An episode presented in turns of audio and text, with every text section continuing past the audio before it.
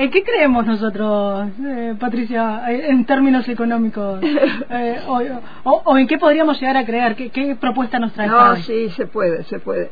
Em, yo traje para hoy una, en realidad es una, algunas ideas de los trabajos. Digo trabajos porque son varios libros interesantísimos de dos franceses, eh, Pierre Lardot y Christian Laval, que ya hemos mencionado en, otra, en otras ocasiones, que en realidad vienen, vienen realizando una obra fantástica, eh, porque ellos son, lo, lo que trabajan es historia política, al mismo tiempo sociología, hacen un abordaje disciplinario de temas que consideran clave. Entonces, escribieron sobre el neoliberalismo primero, después escribieron eh, también sobre eh, lo común, un libro que, que se denomina Común, que ahora vamos a... Y un libro, otro libro también que se llama Dominar, donde analizan el tema del poder y la soberanía del Estado a lo largo de la historia. Entonces ellos lo que hacen es un análisis muy profundo porque toman la historia y hacen una revisión histórica de, eh, de, los acontecimientos. Entonces, ellos plantean en este texto común que insisten en que no sea un adjetivo, sino que sea un sustantivo. No hablar de bien común, espacio común, cosa común, sino instalar lo común como sustantivo, eh, refieren a este, esta especie de ideal, sería un ideal de comunidad muy antiguo, insistiendo en que no se va, ellos proponen este nuevo ideal eh, para que sea contrapuesto al neoliberalismo vigente. la pregunta es, bueno, ¿en dónde estamos y cómo podemos pensar en una, no quiero decir salida o alternativa, o, eh, y en este sentido... y la palabra salida es compleja, ¿no? Porque digo, salidas ofreció, este, cuando Macri asumía, decía que lo más fácil para resolver era el tema de la inflación. Claro, claro.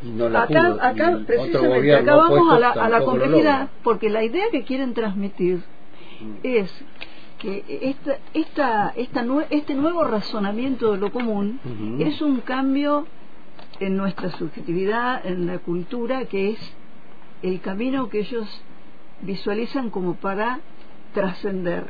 De hecho, eh, trascender esta etapa, ¿no? De hecho, ellos eh, concretamente dicen, de una manera muy fría, que estamos ante una disyuntiva. No se sabe lo que va a pasar. Podemos, eh, la tiranía del capital se puede profundizar, o sea, podemos entrar en una etapa, o podemos estar en los comienzos de una revolución democrática,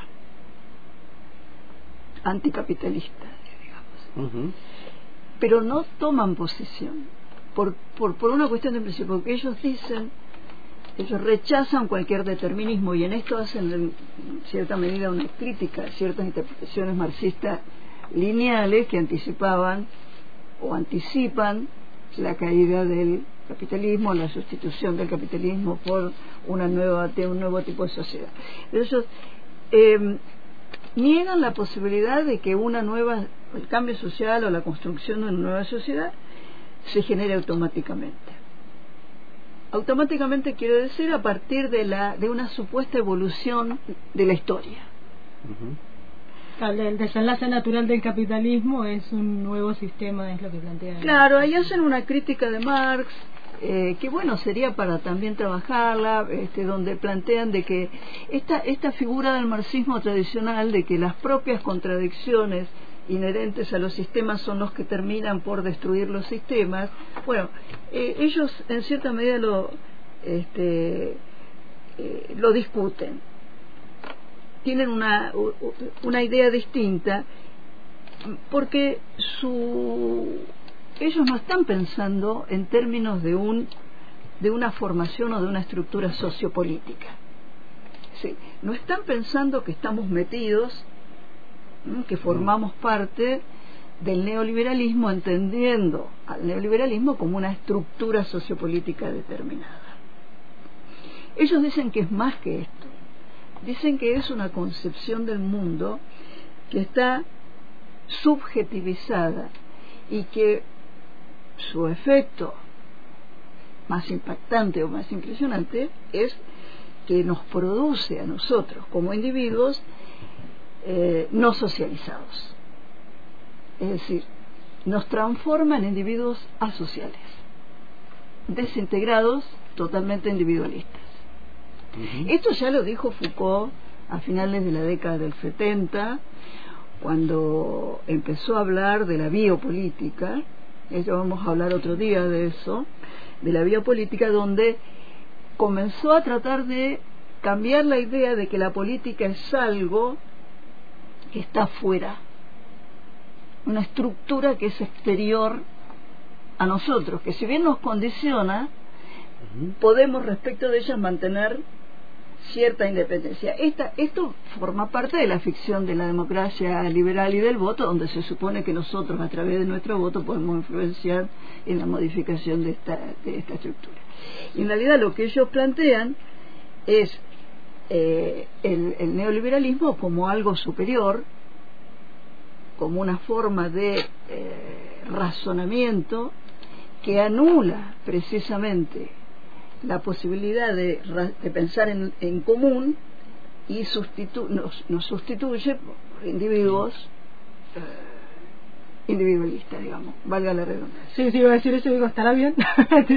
claro, eh, digamos, forma parte entonces de una cosmovisión del mundo, no necesariamente un sistema claro. Yo de esto puedo decir porque toda la teoría que, eh, económica ortodoxa, tradicional, se basa en esta idea la existencia del hombre económico, que es una figura, creo, creó la economía, es una especie de figura de robot creada donde plantean un modelo de hombre, le llaman así. El hombre ya no es más el Homo sapiens, ya no, es el Homo económico, es el hombre económico. ¿Y cómo es el hombre económico? Es un ser absolutamente egoísta e individualista. Es decir, un ser que vive separado, aislado de, de cualquier tipo de estructura social o comunitaria y que solo busca maximizar su bienestar, su ganancia, sus objetivos, ya sea de cualquier orden que de cualquier orden. Eh, esta es la base, esta es la base, eh, yo diría filosófica, ontológica, eh, sobre la cual razona toda la política económica actual, ortodoxa. Ahora, esto es por un lado antinatural y se instala paradójicamente como natural. A ver, ¿qué queremos decir con esto? Cuando se, se, profundiza en la historia de la humanidad, se observa, hay muchos, y esta, es la obra de, estos autores que estoy citando, de posibilidad de rescatar el origen comunitario de, de nuestra especie, la raíz comunitaria de nuestra especie. Las primeras civilizaciones, las primeras formas, en realidad, lejos de constituir sumatorias de individuos aislados, eh, tenían, sí, esta, este ideal comunitario. Por supuesto, estamos hablando de siglos, eh, miles de años, etcétera, etcétera. Eh, ahora, esta vigencia de, esta subjetividad, este es el planteo de estos autores, solo puede cambiarse, alterarse, transformarse a partir de la práctica de una nueva subjetividad. Y esta es la subjetividad de lo común. Eh, nos están desafiando a pensar en términos comunes, en términos de lo común. Y para, para poner eh, ponerlo en ejemplos, eh, tal vez en ejemplos más, más específicos, eh, los los trabajos de David Harvey, este famoso geógrafo que hace geografía política, señalando que el liberalismo procede a través de la acumulación por desposesión, acumula desposeyendo, nos ayuda a entender, sumando tejiendo esta trama podemos entender que la conformación de estas de, nuestras subjetividades egoístas individualistas que no le damos no le damos bolilla al otro que se cierran los espacios comunes eh, que los espacios comunes se transforman en espacios de competencia no en espacios de colaboración etcétera etcétera. Todo este este cambio eh, cultural yo te diría este, de fondo muy muy profundo eh, viene acompañado de que a partir de esto se posibilita el avance, se hace posible el avance de lo privado sobre lo común. Léase ríos, mares, tierras, espacios, hielos, es decir, eh, la, la, la, tremenda toma de conciencia que nos posibilitan estos trabajos es darnos cuenta que el, el, mundo común que tenemos, que es tan mm. amplio como eso y que abarca también el conocimiento sobre el cual quiero hacer énfasis especial, ¿no? Eh, el conocimiento también forma parte como el aire, supuestamente como el agua, como la tierra, la verdad, de aquello que no vinculamos con una propiedad, sino que vinculamos como, como bueno, eso está siendo sometido a un violento proceso de desposesión. Y esto es lo que estamos presenciando en la política cotidiana.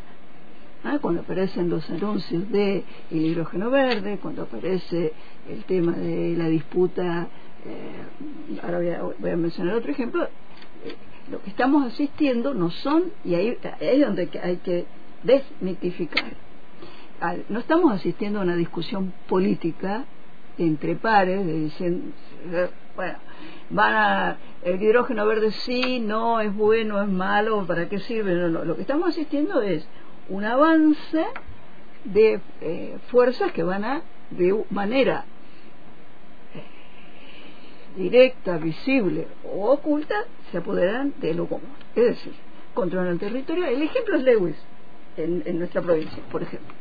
¿No? Tiene un aeropuerto en una punta de, la provincia, controla el territorio de la otra. Entonces, más allá de la normativa, de las leyes, que si se pasa, que si no se pasa, que se deja bajar, ¿cuál es la implicancia de esto? La desposesión, la privatización, y esto implica, eh, obviamente, una forma de dominación eh, muy, por ahí no tan sutil, ¿no? Porque tienen guardias, los guardias de Lewis pegan, lo vimos en, en el verano. Eh, entonces, frente a esta, a, esta, a esta realidad, estos teóricos proponen, la como, proponen el avance hacia lo común. Entonces, dan alguna serie de pautas, que yo voy a comentar, porque ellos sostienen que y en este sentido, por eso quise comentarlo con ustedes, eh, que su posición no constituye una posición pesimista, negativa, eh, ¿no? Porque generalmente cuando se expresan estas ideas, eh, lo que surge como respuesta es, oh, bueno, no hay nada que hacer, este, lo que estás diciendo es súper negativo, etcétera, etcétera, etcétera. ¿no? En realidad, ellos procuran, su línea de pensamiento, procura eh, trabajar a partir de la práctica de involucramiento de todos nosotros. O sea, ¿qué es lo que están diciendo? La forma de salir de esto o de transformar esto es involucrarse. Involucrarse en lo común. Esto puede decir o significar muchas cosas. De hecho, son eh, opositores a la idea de que el cambio va a venir por el Estado, por el lado del Estado, de las transformaciones del Estado, de las transformaciones políticas. Para ellos, a esta altura, el Estado ya forma parte de los mecanismos, eh, están cooptados, los mecanismos de, por lo menos en gran medida. Entonces, voy a mencionar algunas, no son políticas, son líneas de, pensamiento para ubicarnos en qué están hablando esta gente. ¿no? Ellos eh, hablan de una recuperación eh, de la tradición política genuinamente democrática. Entonces, eh, lo que están diciendo es, esta democracia que tenemos, estamos, en la cual estamos insertos, no es una democracia genuina. Citan la antigua Grecia, buscan ejemplos a lo largo de la historia y sostienen que hay ejemplos en el mundo que se pueden mirar de distintas formas de democracia, que no es la democracia, entre comillas, de mercado, donde los votos se compran, se transan, etcétera, etcétera. Entonces, eh, poder empezar a recuperar una democracia más genuina eh, es, un paso. El otro tema es demistificar el monstruo de la propiedad, la idea de la propiedad como algo absoluto. Yo soy propietario, la propiedad me da poder y derecho absoluto sobre todo. ¿No? El derecho de propiedad no solamente instalado como el dueño hace lo que quiere, el dueño del campo se lo quiere, el dueño de la fábrica se quiere, el dueño domina el hecho de la propiedad vinculado al poder absoluto. Y acá me acordé de la constitución peronista del 49, que abordaba claramente este tema y hablaba de bajarle la intensidad al tema de la propiedad eh, y hablar de cuestiones como el uso, las necesidades, etcétera, etcétera, lo social frente a la propiedad privada individual contraponer lo social. Después hay otro tema que es fundamental, que es la recuperación del trabajo y la cultura, podemos decir cultura del trabajo, que no es la del empleo, la, de la, del curro, la del genuino trabajo. Entendido, entender, porque una de, uno de los mecanismos a los cuales nos somete todo este, es desvalorizar nuestro trabajo. Tanto en el sector privado como en el Estado, nuestro trabajo se desvaloriza. Vos tenés que hacer lo que te dicen, vos estás en tu trabajo para hacer lo que te dicen. Tal vez en espacios más libres como, como los que nosotros trabajamos no es tan así. Pero imaginen ustedes el caso en las empresas.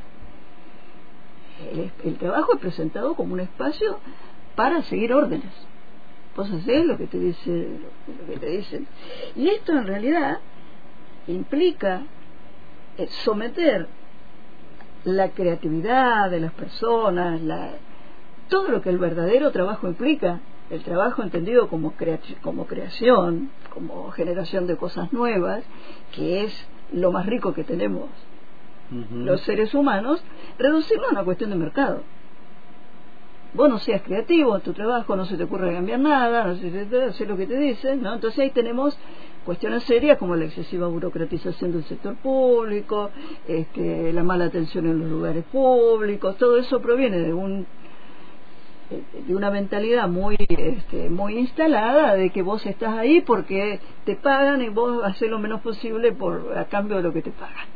Esto no significa criticar a los trabajadores, no, yo estoy hablando de la connotación que tiene esta idea neoliberal. Entonces, volver a, tratar de buscar experiencias de trabajo realmente enriquecedoras, que las hay, porque si miramos los talleres de lectura, los talleres de escritura, los talleres de arte, hay cantidades de expresiones de trabajo que hacen, que hacen la comunidad, que son riquísimas, porque son espacios libres, donde se aprende, se crea. Y así debería ser la universidad. Y así debería ser la escuela pública.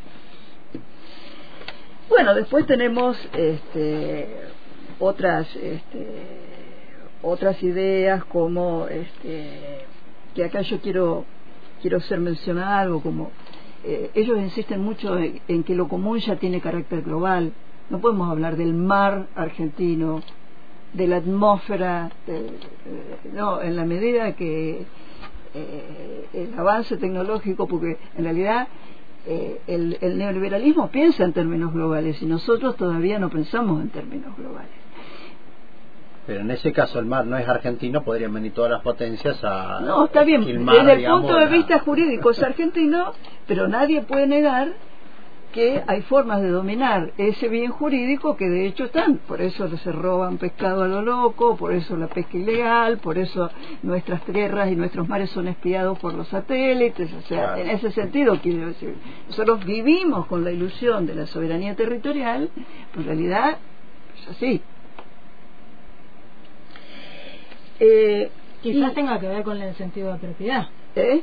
que si quizás tenga que ver con el sentido de propiedad. Y el sentido de propiedad, y en esto me parece esencial insistir en la idea de Harvey, porque nosotros, eh, me refiero, la intelectualidad siempre ha tenido la idea de eh, el espacio del trabajo, ¿no? La relación entre, entre el trabajador y el empleador como una relación donde, bueno, el, el, trabajador está sometido, eh, y, que ese sometimiento es el que permite el enriquecimiento y la concentración de las este, de las grandes.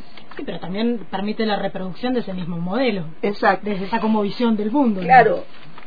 Pero cuando Harvey habla de, de, de Marx hablando sobre el siglo XVI lo que lo que explica es que el capitalismo tiene la otra faceta que es la que estamos sufriendo Mm. que es el apoderamiento de las cosas, su capacidad para apoderarse de las cosas.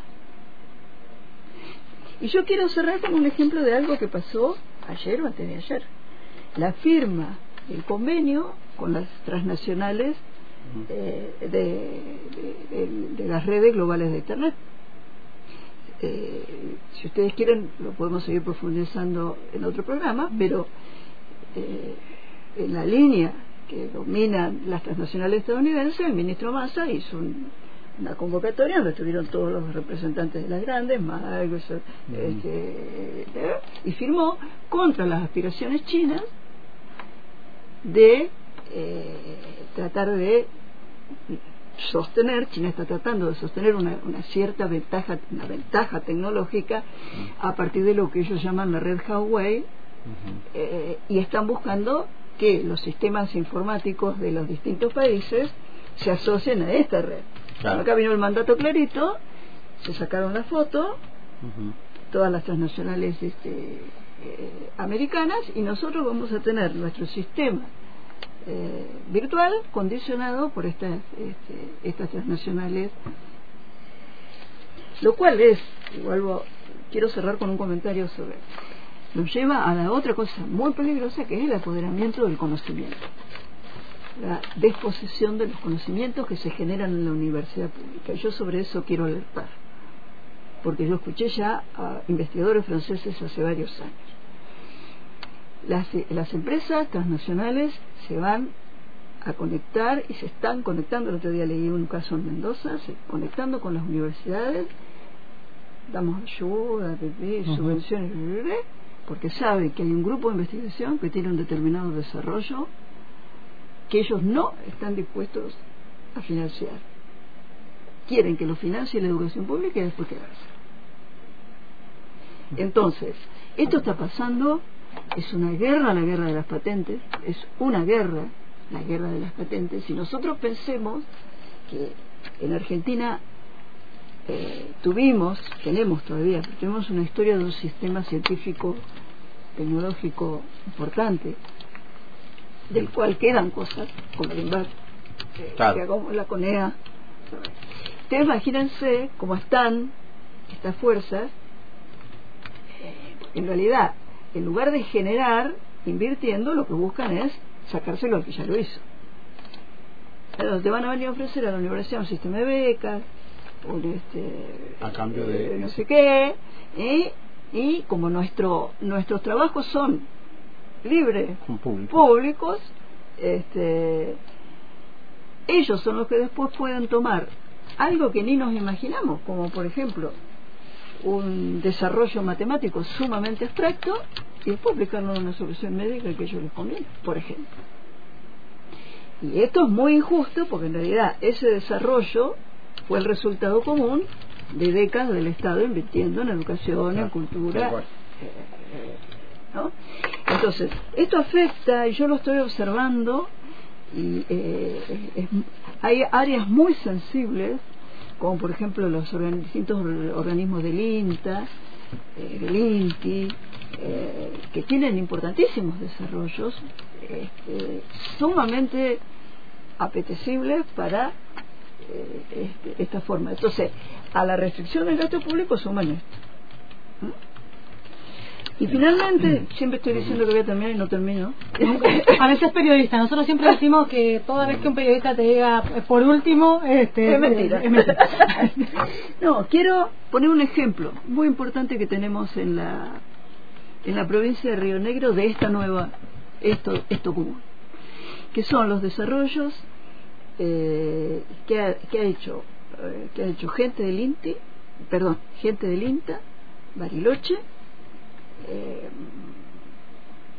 más adelante voy a traer el, caso más, más explicado, que ha armado una impresionante, desde hace décadas, una impresionante red de cooperativas de productores, fruta, verdura, dice, amplísima, de carácter transversal, democrático, eh, que juega un papel importantísimo y cuando uno mira las fotos de las asambleas cómo discuten las técnicas de cultivo, cómo discuten, vos decís, bueno, eso es lo que están queriendo decir estos franceses. Bien, o sea, trajimos un tema para... Bueno, eh, entonces... Ilustrar todo esto.